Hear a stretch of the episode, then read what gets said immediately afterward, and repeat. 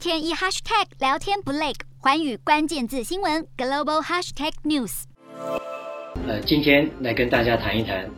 印度总理莫迪的东进西盼中立政策大考验。今年二月二十四日，俄国入侵乌克兰爆发战争后，以美国为首的西方国家，在支持乌克兰的同时，对俄国实施了全面经济制裁。但其中有一些亚洲国家对这场变动国际关系的重大事件，却有着与西方不同的反应。迄今，德里仍未加入国际社会对俄罗斯入侵的强烈谴责行列，主要是印度的整体国家利益考量，既不愿意得罪莫斯科，不想放弃从俄国购买廉价的原油，另一方面也不希望放弃联美抗中。三月份，美国总统拜登在华盛顿表示举行的商界领袖会议上表示，在印太四国安全对话机制中，美国、日本和澳洲在应对俄罗斯发动侵略乌克兰表现得非常强烈与坚定，但印度在回应普京入侵乌克兰的立场上并不坚定，也未加入其他盟友的声讨行列中。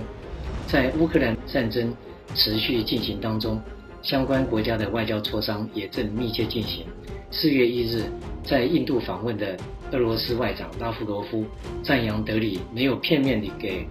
呃冲突定性，也推崇印度能够全盘判断情势，而不致流于偏颇。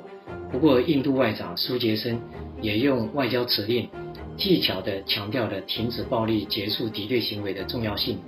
自独立以来，印度一直奉行不结盟外交政策。但现在这种政策是否已经不符合实际的呢？乌克兰战争会让印度长期坚持的中立地位动摇吗？因为俄罗斯入侵乌克兰是几十年来对现存国际关系结构冲击最严重的侵略行为，而现阶段印度与西方的关系从未如此牢固，因此采取骑墙政策将是一场比过去更大的外交赌博。印度也正感受到这种压力。印度在联合国大会对谴责俄罗斯的决议案中投了弃权票，并且在一周内投了三次的弃权票。战争开打至今，印度并没有加入其他国家批评俄罗斯的作为。他称俄国为过去长期和经历时间考验的朋友。印度和俄国有着数十年的友好关系，这可以追溯到冷战时期。印度以不结盟国家集团领导国家之一自居，与俄罗斯长期关系友好。到今天为止，俄罗斯仍然是印度最大的武器供应国，供应超过百分之六十所需的军备。印度正跨在美俄对立的政策红线上。一方面，俄罗斯已经接受了印度在过去二十年中与美国日益增长的关系，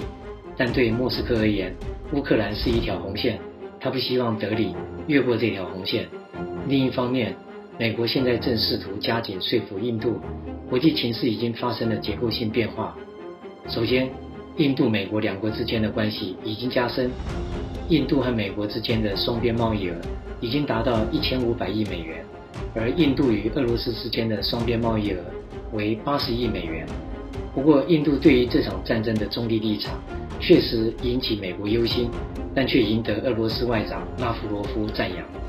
美国负责政治事务的副国务卿纽兰女士三月访问了德里，她与印度外交部长苏杰生等高级官员进行了广泛而深入的对话。她承认印度和俄罗斯之间有着历史传统关系，但表示时代已经改变，并且印度的思想发生了演变。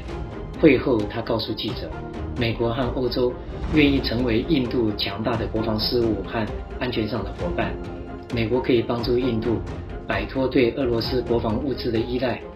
他指出，这场战争是需要印度支持的专制与民主斗争的一个重大转折点。印度的专家们极不情愿相信，该国现正处于各方外交压力之下。他们指出，其他印太四方成员一直同情印度。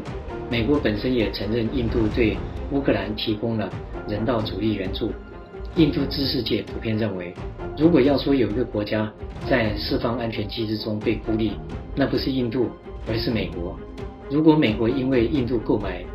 俄罗斯的武器或石油而要通过制裁削弱自己的战略伙伴的话，这将对美国没有一点好处。而美国一直希望印度能在印太地区扮演制衡中国的重要角色。与此同时，印度的专家们表示，印度与俄罗斯的密切关系并不意味着他对乌克兰危机漠不关心。美国联合盟友制裁俄罗斯之际，印度不仅低价购买大量俄国原油，并且考虑制定印俄货币卢比与卢布的兑换机制，以解决采购款项支付问题。在此敏感时刻，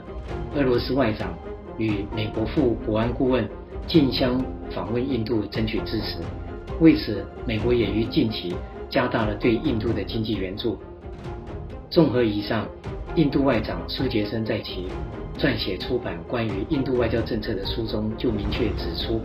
印度将需要通过识别和利用全球矛盾所创造的机会来增进国家利益。这就说明了印度将会利用各种有利形势，既能符合四方安全机制盟友的期待，也能照顾到长期伙伴俄罗斯经济的艰困情况，以获得最大的国家利益。提供给各位，谢谢。